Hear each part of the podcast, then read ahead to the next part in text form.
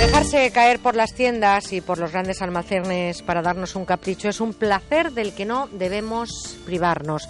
Seguro que muchos de ustedes han utilizado este gesto como terapia. ¿Que estoy depre? Pues me voy de compras. ¿Estoy estresada? También me voy de compras. ¿Me he enfadado con mi contrario? Pues me voy de compritas. Todo esto está fenomenal si no se pierde el norte, especialmente el norte de la economía. Existen consumidores que no son capaces de controlar ese impulso y que se convierten en compradores compulsivos. Son capaces de dilapidar más de lo que tienen y poner en peligro su trabajo y su familia para satisfacer ese ansia de compras que además eh, tienen detrás una patología de la que hoy vamos a hablar. Lo hacemos con Cristina Martínez, es psicóloga clínica y directora del Gabinete Psicológic Mataró y experta en adicciones. Cristina Martínez, buenos días. Hola, buenos días. Es cierto que existen personas, como estamos diciendo, que no son capaces de controlar ese impulso. ¿La excitación por compra compulsiva es comparable a otras situaciones como, por ejemplo, la situación de adicción al sexo, al juego, a la droga, etcétera? Exactamente, así es. Las personas que, sufren esta adicción, eh, su principal motivación es, es, precisamente esta excitación de la que tú hablabas, ¿no? Esta excitación previa a la adquisición de los productos, porque de hecho lo que les da placer a estas personas no es el objeto que adquieren en sí, sino el propio proceso de comprar. Por eso son compras en la mayoría de los casos inútiles, incluso repetidas. Lo que se compra es lo de menos, ¿no? En la mayoría de los casos son productos que no se necesitan y que además pierden todo el interés incluso antes de llegar a casa. Exactamente, exactamente. Son, objetos que, bueno, en el momento en que la persona está comprando, como decía, ¿no? el propio placer radica más del propio del propio proceso de compra. Eh, el objeto en sí bueno en ese en ese instante sí que parece que es que es muy atractivo y es muy importante adquirirlo y demás pero es que prácticamente antes de llegar a casa eso ya ha perdido todo su valor. Es más el sentimiento de culpa que estas personas sufren a posteriori es tan inmenso que bueno pues que, que el propio placer ya queda completamente eliminado. Hablamos precisamente de ese sentimiento de culpa. La compra compulsiva, además, comparte, como decíamos, algunos rasgos con las conductas adictivas. Existen estudios sobre esta conducta y la prevalencia en la población, corríjame si no, Cristina, está entre un 2 y un 8%. ¿Cuál sería el perfil del comprador o compradora compulsivo?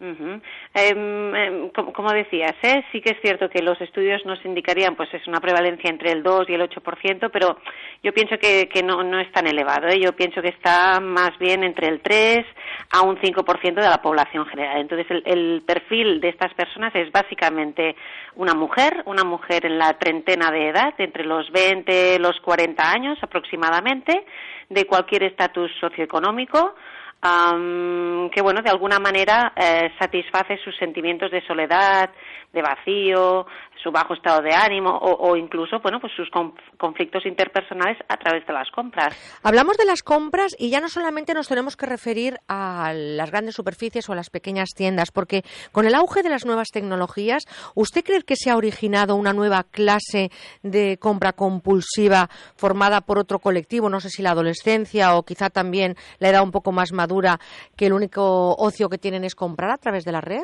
Exactamente. Yo, yo no diría que es una nueva clase de, de compra compulsiva o un nuevo perfil. Sencillamente es que el perfil del comprador compulsivo está cambiando. Es cierto que con el auge de las nuevas tecnologías eh, y la competitividad en los precios que encontramos en Internet, pues bueno, el, perfil del comprador está cambiando en este sentido. Es decir, obtiene el mismo placer comprando en las tiendas convencionales, en las tiendas físicas de toda la vida, que comprando en, tiendas virtuales, porque el, proceso que realizan es exactamente el mismo, el de, el de bueno, pues de darse una vuelta por la red, comparar precios, entrar en foros para ver los artículos, para ver las opiniones de las tiendas, etcétera.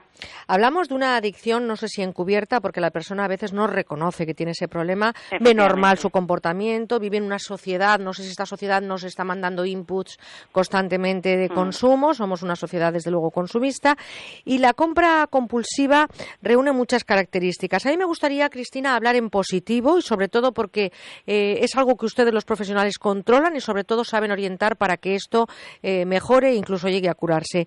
¿Cómo debemos actuar? ¿Cuál es el tratamiento y cómo podemos saber si somos o no compradores compulsivos?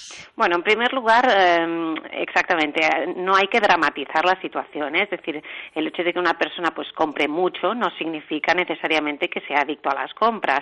Lo que marcaría la diferencia entre una conducta de compra normal o una conducta de compra compulsiva o patológica básicamente sería pues eh, cuando la persona siente que ha perdido el control sobre esta conducta, cuando experimenta una fuertísima necesidad por comprar. Eh, solamente la alivia su ansiedad y su estado de ánimo eh, depresivo el, el hecho de ir a comprar. Por otro lado, cuando la persona pierde o se da cuenta de que ha perdido el interés por cualquier otro tipo de actividad que no sea comprar, o cuando empieza a experimentar consecuencias graves en su vida. En este sentido, sobre todo, consecuencias económicas negativas, es decir, hay un endeudamiento excesivo por este estilo de compra compulsiva y por otro lado, sobre todo también hay un deterioro importante en las relaciones familiares o en las relaciones de amistad por las críticas constantes que se le hacen a la persona por, por su estilo de compra. Eh, básicamente eso es, eso es lo que nos haría ver si tenemos un problema con las compras o no lo tenemos. Entonces, a partir de ahí sí que es importante, pues bueno, uh, aprender a comprar de una forma racional y de una forma responsable, utilizando pues presupuestos, eh, saliendo pues con listas de la compra, compra, llevando el dinero justo uh, y, no, y no relacionando todo el ocio que realizamos con el hecho de comprar, porque como sabemos en nuestro país las grandes superficies, los centros comerciales son los grandes centros de ocio y aquí hay, hay mucha relación o muchos inputs para que la persona acabe, acabe comprando de una forma desmedida. Claro, pero como yo decía al principio, estoy de precompritas, eh, me he enfadado con mi contrario, me voy de compritas, en fin, todo esto está muy bien si lo controlamos, pero cuando detectamos o sospechamos que alguien cercano está sufriendo de esta adicción, lo más importante, me imagino, Cristina, es conseguir un diagnóstico rápido, profesional y, hablar de tratamientos efectivos, porque ustedes están resolviendo este tipo de situaciones. Me imagino que es algo que la sociedad eh, nos lleva a ello y nosotros tenemos a lo mejor ese perfil, pero que ustedes nos llevan al, nos ponen la, brújula, nos orientan hacia cambiar esas conductas. No es en este sentido, la terapia psicológica que se ha demostrado más eficaz y que de hecho es la que es la que nosotros utilizamos en nuestra clínica habitual es la terapia psicológica cognitivo-conductual. ¿Qué significa esto? Por un lado trabajamos las cogniciones que están alteradas, es decir, eh, eh, damos herramientas para el afrontamiento de la ansiedad, trabajamos la autoestima, ayudamos a las personas a resolver sus conflictos que precisamente son los que llevan a la persona a comprar de forma compulsiva, etcétera. Y por otro lado trabajamos las conductas que están alteradas. Como es obvio, la, conducta que está alterada en este caso es la conducta de comprar.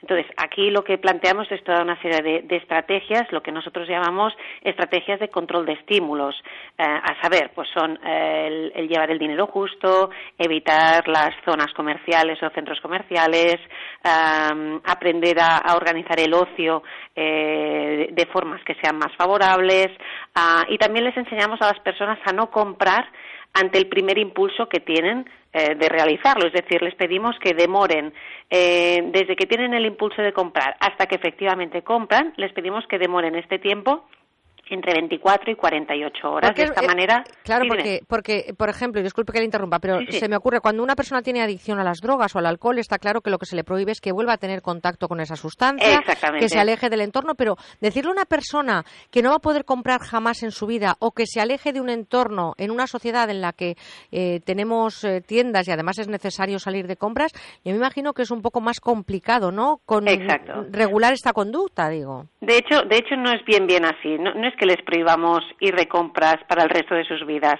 A diferencia de, por ejemplo, el, jugador patológico, que sí que le vamos a plantear una abstinencia completa de la conducta de juego, porque de hecho no es necesario jugar para tener una vida feliz y perfecta, a la persona que tiene un problema con las compras la enseñamos a comprar de una forma correcta es decir, al inicio del tratamiento sí que bloqueamos el acceso a las compras y el acceso al dinero para posteriormente, una vez la persona ha adquirido mayor control, mayor autoestima y demás, entonces aprende a comprar de una forma responsable, pues como hacemos las demás personas. Y luego el entorno. Siempre que hablamos de una terapia con una adicción o con un comportamiento irregular, hablamos del entorno de la persona que sufre esta patología. ¿Cómo debe comportarse y en qué medida afecta? Porque lo comentábamos, en muchos casos la economía se ve alterada, incluso se pone en riesgo las relaciones familiares. en estos momentos, ¿cómo tiene que actuar el entorno mientras está en el tratamiento? Nosotros en el tratamiento tratamos de implicar a todas las personas significativas del enfermo. En este sentido, pues evidentemente a la familia e incluso también pues a las amistades más cercanas.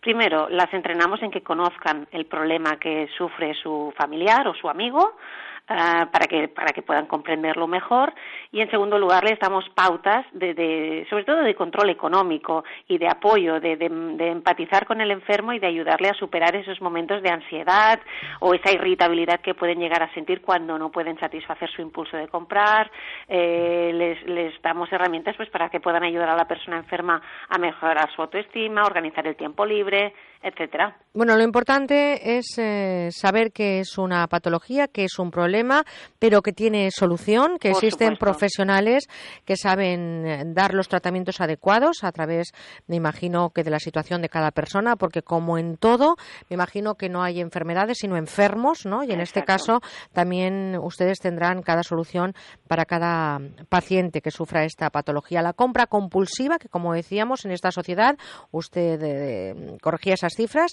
y son entre el 3 y el 5%, he tomado nota y a mí lo que me gustaría sobre todo es decir que a la más mínima duda que acudan al profesional porque ustedes son capaces de hacer que esa conducta cambie y por supuesto que al cambiar esa conducta se mejora la autoestima, cambia la persona ese estado de ánimo, la depresión mejora y el entorno familiar más o menos se normaliza. Exactamente. Pues Cristina Martínez, le tengo que dar las gracias por estar con nosotros este domingo de agosto, psicóloga clínica y directora del Gabinete Psychologic Mataró, experta en adicciones. Le mando un saludo de toda la audiencia de Onda Cero y especialmente de este equipo por atendernos en esta mañana de domingo. ¿eh? Muchísimas gracias a ustedes. Un abrazote muy fuerte, gracias, un saludo. Un abrazo.